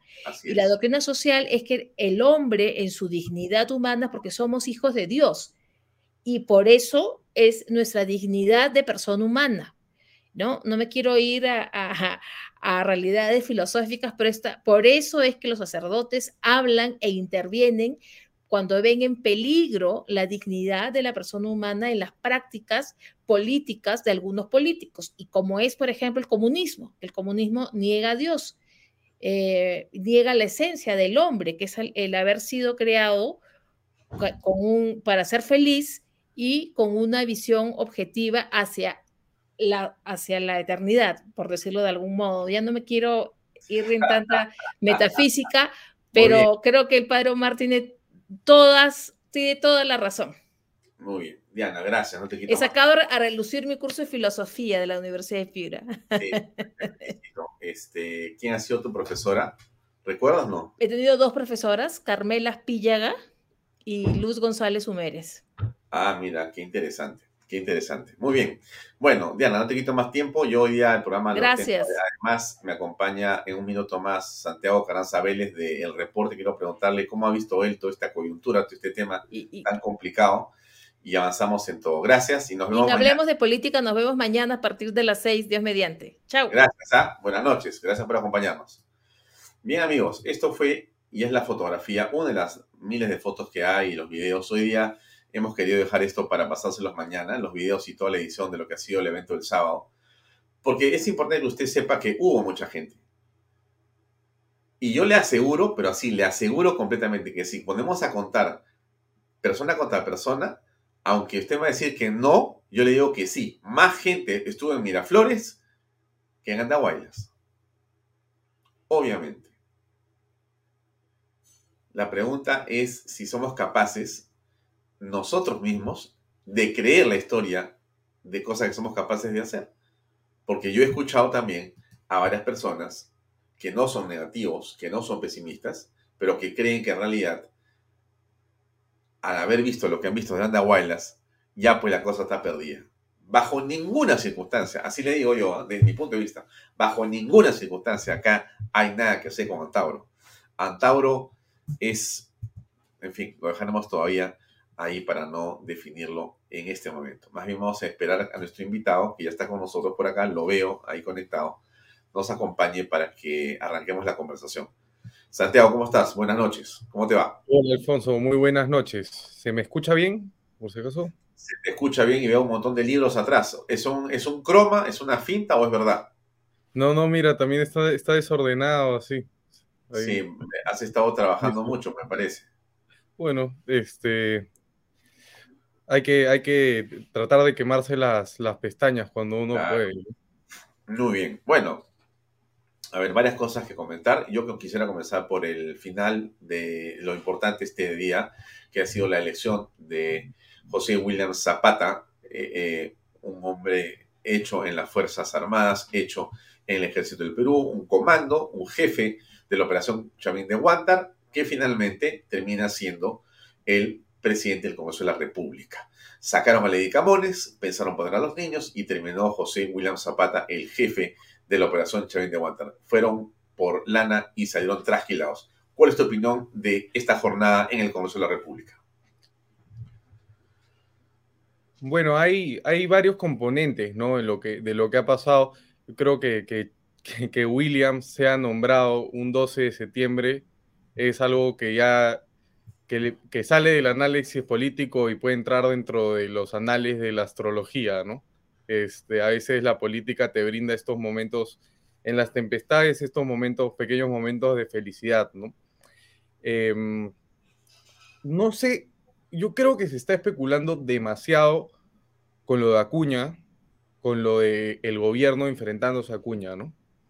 Eh, porque me parece extraño que justo el gobierno haga esta pantomima de em, mensaje a la nación o, a lo Aníbal o como le quieran llamar, la misma semana que Antauro se pasea por el país, ¿no? ¿Qué, ha ocurrido ambas cosas? ¿Esa imagen te refieres? ¿Te refieres a esto? Sí, es, eso lo del domingo a las 8 de la noche, el domingo pasado, ¿no? ¿Qué te pareció a ti? A mí, eh, a eso iba, ¿no? Que Antauro se comienza a pasear del país la misma semana que el gobierno hace esto, me parece que, y que se, ha dejado de hablar del tema de fondo, que es la situación fiscal del presidente de la República, ¿no? Me parecen dos cortinas de humo. Eh, yo, estoy 100% seguro de que el gobierno tenía el conteo de votos y tiene análisis de cómo se mueve el Congreso y dentro de todo, este, yo creo que ellos ya sabían que no tenían posibilidad de poner a un niño ni poner al Guido Bellido en nada. Esto es una cortina de humo, por algo se escogió el domingo a las 8 de la noche, ¿no? Este, y para generar que durante toda la semana este sea el tema y al final en el Congreso le dieron cabida a la moción y al final se demostró que las fuerzas democráticas tenían más peso que los este, enemigos de, la democracia dentro del Congreso. ¿no? Eh, lo ha sido un triunfo. No creo que haya sido una derrota del gobierno. Yo creo que al gobierno no le importa mucho si es Camones, si es Williams, ¿no? Yo creo que lo que quieren era distraer. Claro, pero de todas maneras, eh, no está Aragón, que hubiera sido casi una bendición para ellos. ¿O, eh, Aragón era de oposición? No, yo creo que Aragón es parte del grupo de, de Acción Popular que les llaman los adolescentes. Tampoco ah, es un niño. ya, no es un niño. No es un niño, él es parte de los adolescentes, es una persona que juega para el gobierno, pero también le puede dar la mano a la oposición. De hecho, al costado de Williams, no era la opción más requerida, pero, o sea, tampoco podemos decir que es un pro gobernista al 100%, por lo menos no tenemos pruebas, como sí con los otros niños que son niños, ¿no? Además, dentro del Congreso, uno puede ver las dinámicas. Tú ves las votaciones de Araón, son más cercanas al grupo de Mari Carmen Alba y Carol Paredes que al grupo de los niños. Y eso es completamente rastreable, ¿no? O sea, yo no puedo decir que alguien es un niño cuando no lo es o cuando no se sabe aún, ¿no? Entonces... sí, te, hago la siguiente pregunta. ¿Tú consideras, eh, Santiago, que la actual mesa directiva, como está conformada en las últimas horas por el triunfo de Williams, es una mesa directiva de, tiene, que tiene más oposición que la de Lady Camones? No, pero por supuesto, ¿no? O sea, yo creo que mucho se ha atacado a los congresistas de oposición que votaron en, contra de Lady Camones. Me parece injusto, me parece injusto lo que se ha hecho, porque en cambio a los congresistas de Fuerza Popular en específico que ayudaron a poner a, una empleada cuña, como se han demostrado los audios, a ellos no se les ha hecho tanta crítica. Cuando el pecado de origen de, en toda esta coyuntura fue que Fuerza Popular se alía a Cuña. Ya se demostró que teníamos los votos, hoy día se demostró que teníamos los votos para tener a alguien de oposición, pero en su momento no, que es la postura pragmática de la oposición, los otros unos radicales, eh, no, en verdad no, ya se demostró que se podía poner a alguien de oposición, se mostró hoy día que se pudo haber puesto a Gladys Chaís en julio y ahorrarnos incertidumbre, pero el Fujimorismo decidió su pacto con Acuña en lugar de con renovación y avanza país. Creo que lo que debemos cuestionarnos ahora es cuál es el rol del Fujimorismo dentro de este gobierno, dentro de este, de este Congreso, ¿no? Porque de repente también Keiko apoya el adelanto de elecciones. O sea, parece estar más cerca de los morados que de Edward Málaga. O sea, Edward Málaga es más oposición que Keiko hoy día. Qué buena la que dices. O sea, o sea que Keiko se ha mm, caviarizado. No, no, no, yo no he dicho que se ha caviarizado. Yo lo que estoy pensando, lo que quiero racionar es. No, pero es que ella ha pedido adelanto de elecciones, ¿o no? Por eso, pues, o sea, a ver. Generales, Claro, ¿a quién le está haciendo funcional, no? Eso es lo que hay que pensar, ¿no? ¿A quién le está haciendo funcional? Creo que Fernando Vivas lo, lo insinúa en una, en una columna, ¿no? Que en un eventual adelanto de elecciones, una alianza entre Fuerza Popular y Acuña podría tener la bancada más grande del Congreso. ¿No? Entonces, al final, ¿para quién juega Keiko, no? No sé, me parece extraño. ¿Lee lo que dice Luis Vázquez, Velázquez? Keiko se ha acuñizado o sucelizado a su madre. Bueno, puede ser, ¿no? Porque está más acorde con Digna Calle, por ejemplo, con eh, Francisco Sagasti, que con la oposición, que lo que quiere es vacar al incapaz moral, ¿no? No, o sea, ¿qué, qué, o sea, otras, qué, otra cosa ha hecho este, el Fujimorismo? Yo creo que hasta la, hasta la legislatura pasada, el manejo de la Comisión de Constitución con Patricia Juárez y el de Héctor Ventura en fiscalización era de lo mejor de la oposición, pero en esta nueva legislatura, ¿qué pasó? ¿Se han dormido? ¿Qué nuevo han hecho? ¿Han hecho algo para son dentro de las bancadas de oposición son los que tienen más número dentro de la comisión de, subcomisión de acusaciones constitucionales. ¿Qué han hecho para mover la acusación contra Dina Boluarte? Cero. Pero pide adelanto de elecciones. Bueno, entonces, ¿qué crees que está detrás de esto? No sé, no, no tengo tan, o sea, no sé qué pasa por la mente de Keiko, pero creo que por lo menos hay un error de cálculo si es que sigue siendo de oposición. Claro, pero tú estás indifiriendo que hay una suerte de jugar en otros tableros al mismo tiempo y uno podría ser o estar cerca a qué, porque ella dice que no va a ser candidata presidencial en una futura elección. Entonces vamos a trabajar desde su punto de vista era vamos a trabajar por una por una este, posición para que se vayan todos, para que haya una elección de otros fujimoristas, otro, otra nueva, eh, digamos, legión de congresistas fujimoristas. Estos actores no van a estar en esa, en esa elección. No está ni Rosángela, ni Nano, ninguno de ellos, ni Patricia Juárez, nada.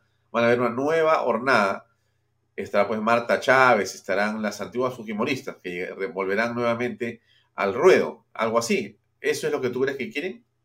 No sé, o sea, no sé si quiere específicamente eso, pero de hecho que todos los actores en un eventual escenario de transición van a pelear por tener más poder, ¿no? Eso es teoría de partidos políticos one-on-one, ¿no? Entonces, Keiko hasta hace tres, tres años tenía 70 congresistas y ahora tiene 20, ¿no? De hecho, que querrá recuperar algo de poder perdido, ¿no? Porque yo creo que ella ve, ella ya no es una política joven, ¿no? O por lo menos puede ser una mujer joven, pero ya no es una política con pocos años de experiencia, sino que ella apunta a largo plazo, ¿no? O sea, ella apunta a que el Fujimorismo sea un movimiento de largo plazo. Ahora, ¿cómo ves tú la, eh, digamos, situación de Williams como presidente del Congreso en el sentido siguiente? ¿no? Williams pertenece a un partido político, pero Williams no se me ocurre que lo vas a escuchar eh, con nadie de Avanza País y sinceramente creo que menos gobernando de Soto, dándole órdenes, ¿no? Al estilo Acuña. O sea, no, se me ocurre a nadie que se acerque a decirle, mire, este, eh, José, necesito que me haga esto, que me haga lo otro, ¿no? O sea, no va así. No, yo no creo que haya un tema de órdenes, seguro Hernando le va a dar ideas, ¿no? Que para, si para algo ha sido bueno Hernando en su vida es para asesorar a, a gobernantes, ¿no? Es lo que mejor ha hecho y lo ha hecho en todo el mundo, ¿no? Ojalá que alguna de sus ideas sobre propiedad se discutan, ¿no? Sería una buena oportunidad para introducir este para introducir reformas, ¿no? Es, por, por, qué no? Pero, pero no, no es una persona que tenga jefes, Williams, ¿no? Si es lo que, si es lo que, es. lo que quería decir. O sea, Williams ha sido jefe del comando conjunto, ¿no? Una persona que ha tenido poder, ¿no? Una, ha sido, ya ha sido una de las personas más poderosas del país, ¿no? Entonces no es un tipo que llega y de repente de, de ser eh, un asesor o de ser no sé, un profesor de, escuela, ¿no? Sino que ya ha estado en los altos cargos del poder estatal, tiene experiencia. En mi opinión, creo que es un poco lento, así que vamos a tener que nosotros desde, desde nuestro sector periodístico constructivo meterle un poco de punche para que saque adelante las cosas de la oposición. Pero dudo mucho que se vaya a vender, dudo mucho que vaya a jugar a doble filo, sino que tenemos a un presidente del Congreso de oposición que además es un héroe y que además no es tan atacable como Mari Carmen Alba. Y ese es un punto a resaltar. El tipo ha luchado por el país y no tiene la cantidad de exabruptos ni los temas, digamos, raciales físicos que ayudaban a que los rojos dividan al país entre Mari Carmen Alba y Pedro Castillo, ¿no? Entonces es un escenario congresal mejor que el del año pasado, incluso, ¿no? Este, estimado Santiago, como estás teniendo unas ideas estupendas, la gente me pregunta de dónde has salido. Yo, ah, bueno, entonces, déjame, no, si te puedes presentar por favor para que te conozcan. Bueno, soy Santiago, soy politólogo de la Universidad Católica, ¿no? Eh, mm, eso en el sector académico, ¿no? Pero en el sector profesional fui redactor en Careta desde los 19, luego muy joven a los 22 fui editor de cosas y he colaborado con diferentes medios y ahora dirijo el diario El Reporte, que los invito por favor a suscribirse. Tenemos una alianza acá con, con el canal B para llevar el mensaje de oposición crítica y, y, bueno, lo que ustedes ven con Alfonso, nosotros lo llevamos un poco por escrito. Sí. Muy bien, ya, ya, ahora ya saben, ya te ubicaron. Ahora, bien, regresamos a la oposición, que eh, daba la impresión hace una semana que estaban totalmente perdidos en el espacio, no había ningún tipo de liderazgo. Ahora aparece William, reúne a todos y da la impresión que comenzamos otra vez de cero. ¿Cuál es la agenda por delante, desde tu punto de vista? La agenda por delante, desde mi punto de vista, es que el Congreso, el Congreso, eh, una cosa es lograr 67 votos, otra cosa es 87. Entonces, por el momento, aún es muy difícil una vacancia creo que la estrategia que están haciendo entre los congresistas que promueven esta tercera está bien, que es no meter el papel aún, sino ir viendo que vaya madurando, que vaya madurando hasta esperar el momento. Pero lo que sí me parece que el Congreso está perdiendo de vista y debería ser el primer punto de agenda es la acusación constitucional contra Dina Boluarte. Porque eso de la única oposición ahorita dentro contra Boluarte es el Congreso. Eh, contra el presidente tenemos a la fiscalía que ya está haciendo su trabajo. Entonces el Congreso tiene que cubrir ese espacio atacando a Boluarte y también demostrándole a la población, espero que Williams pueda mostrar a la población que hay una opción de gobierno, ¿no? Porque una cosa es bajarte el presidente y, y bajarte la vicepresidenta y otra vez se abre la caja de Pandora. No, Williams le tiene que demostrar que hay ideas, que hay políticas públicas, que hay una real capacidad para enrumbar al país y no solamente verse como gente que quiere sacar a alguien. Sí, va a ser difícil eso. Ahora, eh, avanzando un poco más en, esa línea, eh, ¿tú crees que eh, se puede pensar en algún tipo de agenda con puntos específicos? Desde este momento, no te digo que exista porque no lo sabemos, pero ¿tú crees que eh, efectivamente Willan sea capaz de decir, ok, yo quiero plantear estos cuatro puntos, estos tres puntos para el próximo año, lo más importante. O sea, que dé, haga un discurso bastante pegado a la, a la norma, a la ley, bien, con independencia. Me parece muy interesante lo que ha dicho Willan, ¿no es cierto?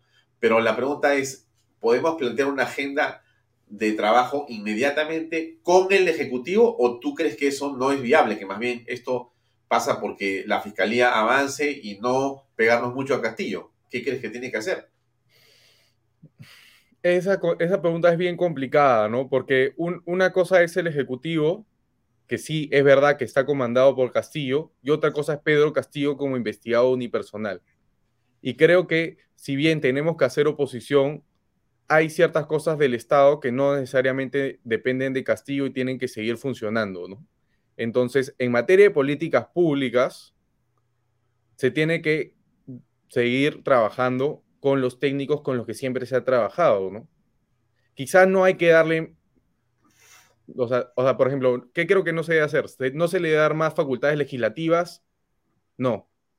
Se tiene que pelear que el presupuesto del Congreso no se, no se reduzca como quiere Burneo, también, pero tampoco puedes este, dejar en el abandono al país, ¿no? O sea, el Congreso también tiene comisiones que tienen que ver el tema de políticas públicas, ¿no?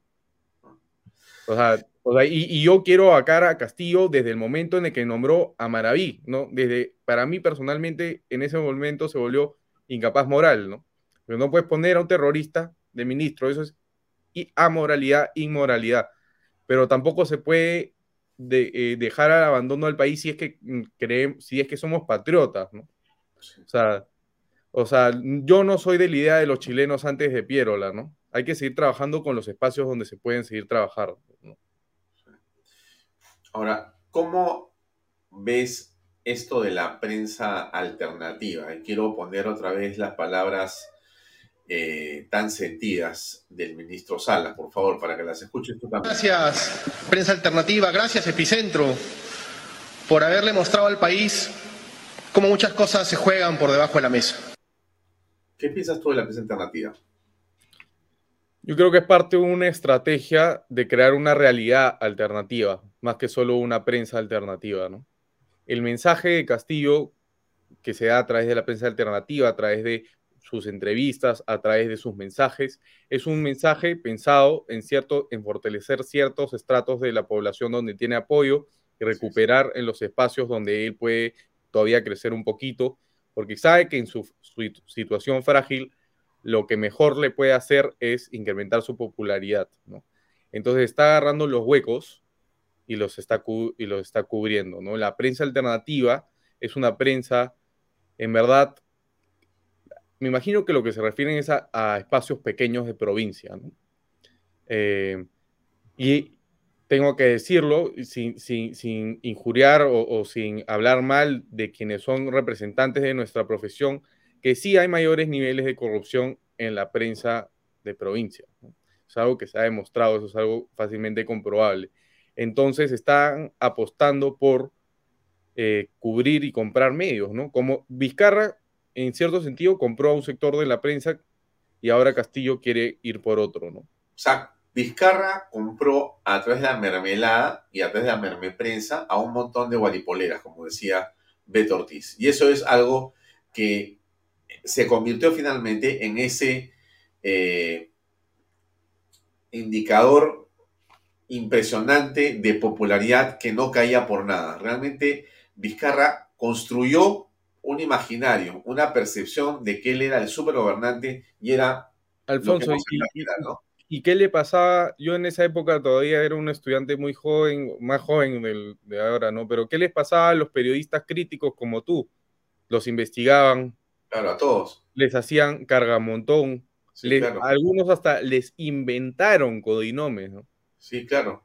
Claro, claro, claro, por supuesto. Ah, no vamos a decir a quién, para qué, pero sí tenemos colegas que, amigos de, portales eh, de oposición que les crearon unas mentiras y unas calumnias para meterlos en la fiscalía y callarlos. Increíble. Este, y todo eso fue construido. su, su, único crimen era no apoyar a Vizcarra, o sea, hacer oposición democrática, ¿no? Así es, así es, así es. ¿Qué cosas no han hecho para tratar de callar a la prensa independiente, pero así imposible. Entonces, pero el tema es el siguiente, pues, el presidente de la República continúa con su reticencia frente a la prensa, él no quiere, más bien este, los golpea, los insulta, el primer ministro dice cosas de la prensa y ahora tienen su prensa alternativa con la que sí habla, ¿no es cierto? Y hemos visto que hasta el hijo de Aníbal Torres les eh, coordina con ellos para ver qué le van a preguntar. Esa es la prensa alternativa. En realidad no existe, es en realidad una narrativa del gobierno para tratar de decir que sí tienen una relación con la prensa, pero no existe en, realidad. Pero esto puede continuar así. Sí, por supuesto. O sea, es que, es que Alfonso, ellos están construyendo el poder. Esto, esto es una estrategia que, que, que se da en los países, de los, en los países con estrategias bolivarianas, ¿no? O sea, tú estudias política comparada, ¿qué pasó en Nicaragua, Venezuela? Obviamente hay matices y hay formas diferentes de operar, ¿no? Pero siempre pasó por crear una realidad alternativa populista y acallar antidemocráticamente a quienes te hacen oposición ¿no? y crear una realidad divisionista, crear una realidad polarizada en la que si tu parte, si, en la que tu polo termina imponiéndose al otro, terminas consiguiendo mucho más poder. ¿no? Y eso, eso está ocurriendo porque Castillo está subiendo su popularidad. ¿no? Está, subiendo, está subiendo su popularidad en el Congreso, no hay los votos para vacarlo, la Fiscalía no lo puede vacar y no lo puede encarcelar en funciones. Entonces,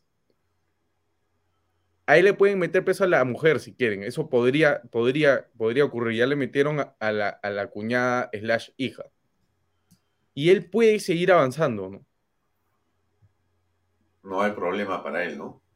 No, o sea, un problema familiar probablemente, ¿no? O sea, Pedro Castillo dentro de todo es un ser humano, digamos, ¿no? Entonces me imagino que algo le afectará que su familia vaya presa, pero en cuanto a su institución presidencial, él puede seguir avanzando y puede seguir con esa estrategia de ir donde los indecisos, de ir, de reforzar su presencia en las provincias que lo apoyan, de generar aliados como Antauro, que son un distractor exquisito, ¿no?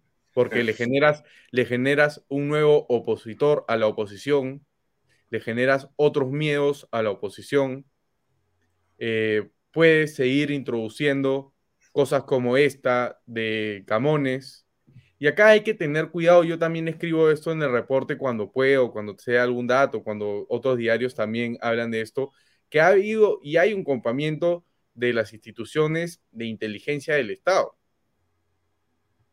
O sea, en, el jefe de asesores de la DINI, y, y cuando tú hablas de la DINI en prensa, automáticamente entras a su base de datos, así que ya nos están escuchando es Gustavo Bobbio, que es el asesor de Antauro. ¿El mismo? Gustavo Bobbio, Gustavo Bobbio Rosas. O sea, y eso no, lo, ha sacado algunos medios, ¿no? Pero no, en, la gran prensa no le han dado tanto, ¿no?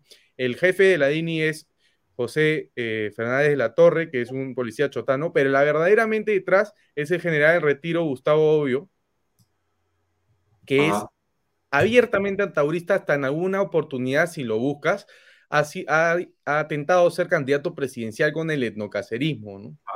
Entonces tienes ahí un, general de inteligencia pro Antauro que de repente, y de repente Antauro comienza a ser un chivo expiatorio, ¿no? Y la oposición... Es, un chivo expiatorio, de todas maneras, porque genera una polarización, hay una distracción, están preocupados por eso, dejan a Castillo suelto, la prensa completamente gira hacia lo que dice sobre lo que hace, cualquier, digamos, esperpento que lanza es automáticamente eh, dimensionado por cierta prensa y lo ponen en carátulas y como si fuera realmente un eh, jugador importante en la política peruana, pero esa realidad, eh, ¿qué para ti es Antauro? Antauro es una persona con un discurso radical que se va a comenzar a dirigir a las provincias y a las regiones donde ese discurso cala y puede llegar a tener una aceptación importante. ¿no? Eso es lo que es Antauro. Entonces, en la siguiente elección, sí es que puede postular, porque deberíamos también pujar, porque el Jurado Nacional de Elecciones defina bien si los sentenciados pueden o no postularse porque, o sea, el tipo, el tipo puede haber cumplido su pena, pero hay temas de muerte civil, ¿no? Y ahí la, legislación está muy vacía. Yo creo que la constitución incluso dice que un sentenciado por asesinato puede o no competir. Eh, hay que tenerle miedo, está bien, como cualquier candidato radical hay que tenerle miedo. O sea, Walter Aduiri también me daría miedo. Eh, Castillo nos daba miedo en su momento, pero ahorita los posibles candidatos no son el mayor peligro. El mayor peligro es que precisamente están copando el Estado eh, gente antidemocrática. El servicio de la inteligencia, la DINI, tiene un chotano y un antaurista en su mando.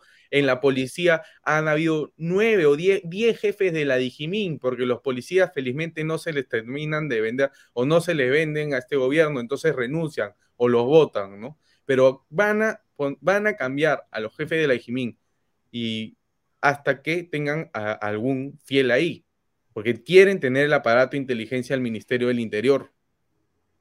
¿Para qué? Para parar a Colchado, para parar las investigaciones, para sabotear a los fiscales. O sea, acá hay un copamiento institucional en este, instituciones esenciales para la manutención del Estado de Derecho, que es bien interesante. Una cosa es copar una dirección de un ministerio como produce o vivienda o este, no sé, Minagri o mujer, y otra cosa es el aparato de inteligencia del Estado. ¿no? Es mucho más importante en lo que se refiere a manutención del régimen democrático. ¿no? Ah. Entonces, lo, lo que está ocurriendo es que nos sacan yo, yo, yo, estoy seguro que desde la misma Dini vienen muchas de estas cosas distractoras, como la de, como la del, no sé, como la de la conferencia de prensa esa, ¿no? Sacar el audio Acuña. ¿Quiénes sacan los audios en el Estado? Los servicios de inteligencia. Además, los rumores dicen que posiblemente haya sido Bermejo el que tenía el audio y lo ha distribuido. Puede ser, ¿no? ¿Y, por qué Bermejo tendría ese audio? ¿Bermejo manda a chuponear? O, bueno, puede ser, ¿no? Pero en verdad tienen un servicio de inteligencia, ¿no? Tienen varios servicios de inteligencia, ¿no? Ellos lo ah. controlan, ¿no? Eh, entonces, sacan algo por acá, distraigo, distraigo. ¿Y qué pasa? En toda la semana nadie habla de este, la situación fiscal del presidente. Hoy día ha sido la, noticia número cuatro, yo, o, digamos, no ha sido la primera noticia, el tema de la declaración de Lilia Paredes en la fiscalía, donde no dijo nada, otra vez. Otra vez. Entonces, todos son un montón de fuegos artificiales y nos debíamos de donde debería estar la verdadera atención, que es en la situación judicial del presidente de la República, ¿no? Bueno, ahí Claro, y los caviares están destruyendo a la fiscal de la nación. O sea, yo entro como periodista, tengo que ver todos los medios, entró ahí a IDL, y IDL está en una campaña no en contra del presidente, está en contra de la fiscal de la nación, es demencial. O sea, cualquier fiscal, por su, el tipo de su labor, va a tener este, cuestionamientos, ¿no? Está bien y, se puede hacer una nota, ¿no? O sea, diciendo, oye, la fiscal de la nación tiene uno que otro cuestionamiento, pero no le haces una campaña, ¿no? Sobre todo en estos momentos, ¿no? Creo que hay un tema de, de edición periodística un poco perversa, no sé cómo lo ves tú, Alfonso. Mm, bueno, sin duda, eh, los señores del IDL tienen su propio sesgo y me da la impresión que sus intereses, eh, que los hemos visto por otro lado claros en la época de Pedro Pablo Kuczynski, en la época de el señor Vizcarra, del señor Sagasti, y tienen una mirada este, sesgada, ¿no? ¿No? Eh, Villarán de la Puente, por ejemplo, no es una sobre la que han escrito sino apenas una vez, siendo ella alguien muy vinculada. Claro, hay una calle de Lima, ¿no? Que es una de las instituciones más importantes del país, ¿no? Gobierna 10 millones de personas, ¿no? No es nada. Claro, claro, pero además, habiendo sido ella, quizá una de las únicas autoridades que ha confesado en vivo y en directo que efectivamente recibió dinero, que ella dice que lo recibió para evitar la corrupción, una cosa realmente insólita, ¿no? O sea, tú recibes coimas para entregar peajes para evitar supuestamente corruptos que van a hacer eso. O sea, lo hiciste tú. Explícame tú exactamente de qué se trata todo esto, ¿no? Y eso eh, la ha marcado a ella y no a la supuesta eh, organización criminal que muchos dicen que podría existir ahí atrás, ¿no es cierto? Ya como que se ha inmolado y ahora está, digamos, este, libre casi de polvo y paja, porque todavía va a enfrentar en algún momento eh, un juicio. Yo creo que tiene mucho que ver lo que estás señalando tú con respecto del poder de la fiscalía hoy, del giro que ha dado, independiente, con los temores e intereses que tienen algunos y que se sienten tocados o amenazados. Y por eso esas investigaciones. Clarísimo. y, un tema que, ha pasado un poco bajo el, o sea, por toda la coyuntura que es ciertamente más preocupante del gobierno de Castillo, el juez San Martín le ha dado permiso para contratar a Odebrecht con el Estado, ¿no? En base al acuerdo de colaboración eficaz, ¿no? Sí. Entonces, por, por ciertas declaraciones contra ciertos políticos, o sea, han permitido que Odebrecht siga contratando con el Estado e incluso que se ha contratado y, incluso les dieron inmunidad porque los jefes de Odebrecht no están siendo juzgados en Perú, ¿no? Bueno, es la condición para que hablaran. Y, no, y, poder contratar, ¿no? Y, poder contratar. Entonces ellos, no pasó nada, soplé unos políticos y, no pasó nada, ¿no? Y, ya. Y soplé unos políticos, no di elementos de convicción como para que se abran los juicios rápidos, sino que suelto a poquitos, ¿no? Entonces, miren lo que ha pasado con este, con este país, Alfonso. Vizcarra creó toda una realidad en la que él tenía 80% de aprobación se le dio todas las facilidades a Odebrecht para que liquide, para que los fiscales liquiden a la clase política. Entonces, Vizcarra o sea, tuvo todo el poder, incluso con pandemia, ¿no? Que le, ayudó, a facilitar el poder. Pandemia con, con, congreso de nuevos inexpertos, la clase política destruida, el político más sabio en el país suicidado. Los empresarios que habían osado colaborar con alguna campaña, todos en línea, en la fiscalía de rodillas porque los meter a la cárcel a todos. Asustadísimos. Pero por supuesto, o sea, pero por supuesto, o sea, ahora, ahora es delito apoyar campañas. Pero una ONG sí puede hacerlo, pero una empresa privada no puede hacerlo. No, incluso cuando se hizo a través de ONG se intentó eh, criminalizar a Reflexión Democrática. Ah, hace unos 15 años creo, más o menos, o 20. No, y desde y claro, o sea, cuando lo hacen, cuando los empresarios lo hacen también a través de ONGs y se les intenta criminalizar. Claro, claro, claro, claro. O sea, acá es bien simple, ¿no? O sea, ¿quién tiene el poder sobre las instituciones? Y ese es el tema que une, la, que es el tema que explica la debacle del país en los últimos 8 o 10 años, ¿no? Ah. Cambiaron los personajes, cambiaron el contrapeso de poder y quién está en las altas direcciones de las direcciones estatales y ha sido completamente, ese ascenso de poder de la izquierda ha sido completamente proporcional con el decrecimiento institucional y económico del país. Es, es, una, es una pendiente que, son pendientes que van así, se cruzan, ¿no? Y creo que eso es algo que se tiene que teorizar, y ahora hablo como politólogo, no como periodista, pero sí hay un cambio en las relaciones de poder y hay un subdesarrollo del país. Y justamente como politólogo te pregunto, esta reforma de los partidos políticos que supuestamente fue tan mentada, tan votada, tan portestandarte de eh, Vizcarra y sus asesores, ¿en qué terminó? ¿Cómo benefició al país? No, o sea, se, aprobó, se aprobó todo lo peor de, de, la reforma. La verdad es que yo leí el paquete de reformas, no, tampoco voy a mentir, yo creo que habían dos o tres cosas que estaban bien, ¿no? Tampoco hay que ser un genio para saber que un la bicameralidad es mejor que la unicameralidad obviamente, pues. Pero ¿en qué, ¿en qué terminó eso? En verdad fue otro chivo expiatorio ese referéndum, ¿no? Vizcarra ganando legitimidad y destruyendo la clase política. O sea, fue todo un proceso de destrucción de clase política, ¿no? Eh, judicialización, prohibición de reelección. Ha habido, Alfonso, en nuestro sistema político no existe la reelección ni alcaldes distritales, ni provinciales, ni gobernadores regionales, ni alcaldes, creo que solo regidores se pueden reelegir. O sea, eso es un sistema político sin ningún diseño, basado en populismos cortoplacistas, las instituciones no existen, no sé. Terrible. Es terrible lo que ha pasado. ¿Y, y, qué, y, de, y de dónde nace esta debacle? Desde que entra el poder Humala, los, el copamiento caviar y luego ya el comunismo. ¿no? Bien, Santiago, tenemos que terminar. Te agradezco por tu tiempo. Ha sido una charla estupenda. Siempre me quedo con ganas de seguir conversando, lo cual es muy bueno. El público también pide que volvamos a conversar y te volveré a invitar pronto para seguir en este análisis. Te mando un gran abrazo como siempre y seguimos con el reporte a toda, a toda mecha, a toda velocidad. No, muchas gracias, Alfonso. Ya saben, suscríbanse al diario El Reporte. Pueden buscarnos en Twitter, Facebook y por WhatsApp te mandamos todo nuestro contenido. Muchas gracias, Alfonso. Ya nos vemos. Un abrazo, Santiago. Un abrazo.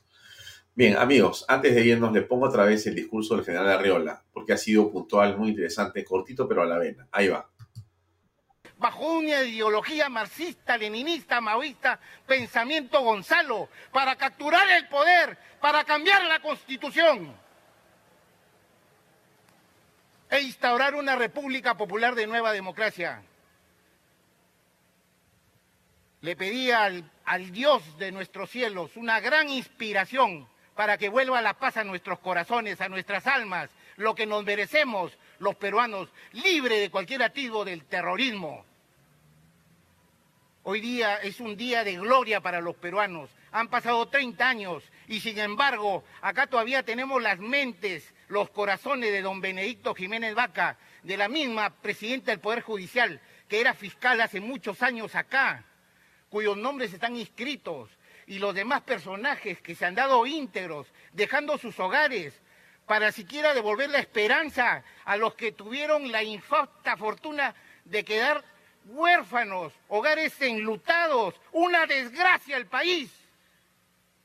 Es por eso que nosotros los peruanos, y más aún los que tenemos la responsabilidad constitucional de ser policías, mayor razón de los que estamos en la dirección contra el terrorismo, para nunca bajar los brazos, señor presidente.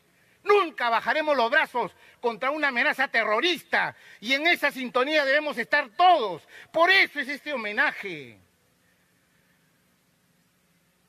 Ayer mismo saludamos la paz con un eslogan que decía, por una cultura de paz para un Perú sin violencia, en la que participaron 15 colegios en la Huamanga querida, en el Ayacucho, donde se dio inicio lamentable a lo que muchos llaman la lucha armada o revolución o guerra popular. Esto es terrorismo. Así lo dice la Constitución y así lo dicen las leyes. Así se imparte justicia en el Poder Judicial, así se acusa en el Ministerio Público y así se investiga en la Policía Nacional del Perú.